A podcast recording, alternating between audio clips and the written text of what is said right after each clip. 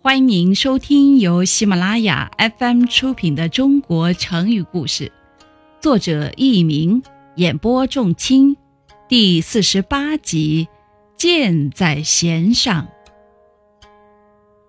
东汉末年，全国各地的军阀经常为了争夺地盘而发动战争。在河北的军阀袁绍手下。有一位掌管文书工作的大才子，名叫陈琳。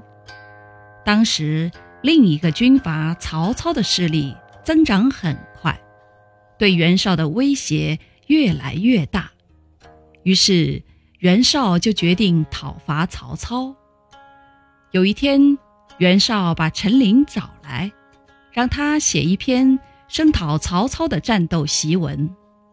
于是陈琳按照袁绍的意思，起草了一篇名为《为袁绍袭豫州》的檄文。在这篇文章里，陈琳不但隶属了曹操本人的各种罪状，连曹操的祖宗三代也辱骂了一番。听众朋友们，您正在收听的是由喜马拉雅 FM 出品的《中国成语故事》。曹操经常犯头痛病。这天正犯病时，曹操看到手下人送来了这篇檄文。由于文章写得生动精彩，曹操竟然越看越兴奋，连头也不疼了。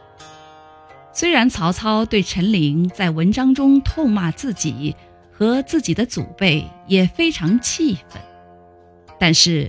他还是非常欣赏陈琳的才华，并为陈琳服务于袁绍感到惋惜。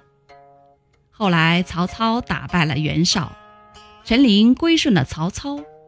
有一天，曹操问陈琳：“当初你写檄文声讨我，只骂我一人就行了，为什么连我的祖宗三代也骂了呢？”陈琳说。那时我在袁绍手下做事，他命令我写，我就写了。这就好像箭在弦上，不得不发呀。这也是没有办法的事啊。